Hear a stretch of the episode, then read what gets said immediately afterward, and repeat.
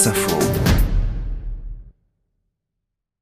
Je suis le dividende et cette année, disons que c'est davantage perdu de vue que qui veut gagner des millions. Chaque jour, son entreprise qui renonce à rémunérer ses actionnaires, pour n'en citer que quelques-unes, KLM dans l'aérien, Rothschild dans la banque d'affaires et TF1 dans les médias, annonce en cascade aussi chez les acteurs de l'énergie, notamment les pétroliers qui réduisent drastiquement les montants versés au titre du dividende. Et pour comprendre ce que cela veut dire, j'ai demandé à Patrick Pilser, conseiller en investissement, de m'expliquer à quoi sert précisément cet outil financier. Alors le dividende, c'est une façon pour le conseil d'administration de partager la valeur créée par l'entreprise.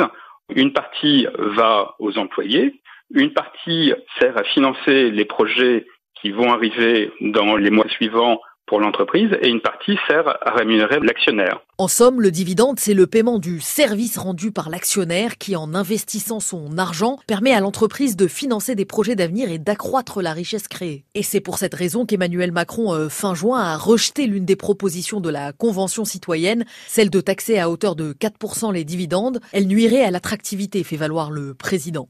Alors, il existe d'autres moyens de financer la création de richesse. Il y a la subvention, il y a l'emprunt. La subvention, c'est la puissance publique et c'est des montants limités. L'emprunt, c'est être dépendant d'une banque à qui l'on doit chaque année des intérêts fixés par contrat.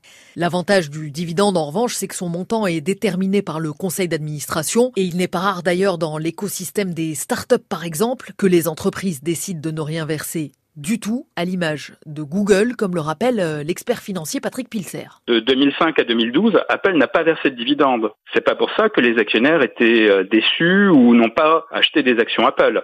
Mais la perspective de générer de la plus-value était très forte et donc attirait aussi les actionnaires. La contrepartie du fait qu'il n'y ait pas de dividendes, c'est qu'il y ait euh, une appréciation des actions. Et depuis que Google est devenu Alphabet, la politique de la maison n'a pas changé, pas ou peu de dividendes. Pour revenir à la France, l'État en tant que régulateur appelle cette année les entreprises à la modération. Il faut dire que l'an dernier, nous étions les champions d'Europe de la rémunération des actionnaires, avec plus de 60 milliards d'euros distribués. L'État actionnaire en perçoit lui-même autour de 2,5 milliards d'euros. Ce sera évidemment beaucoup, beaucoup moins en 2020.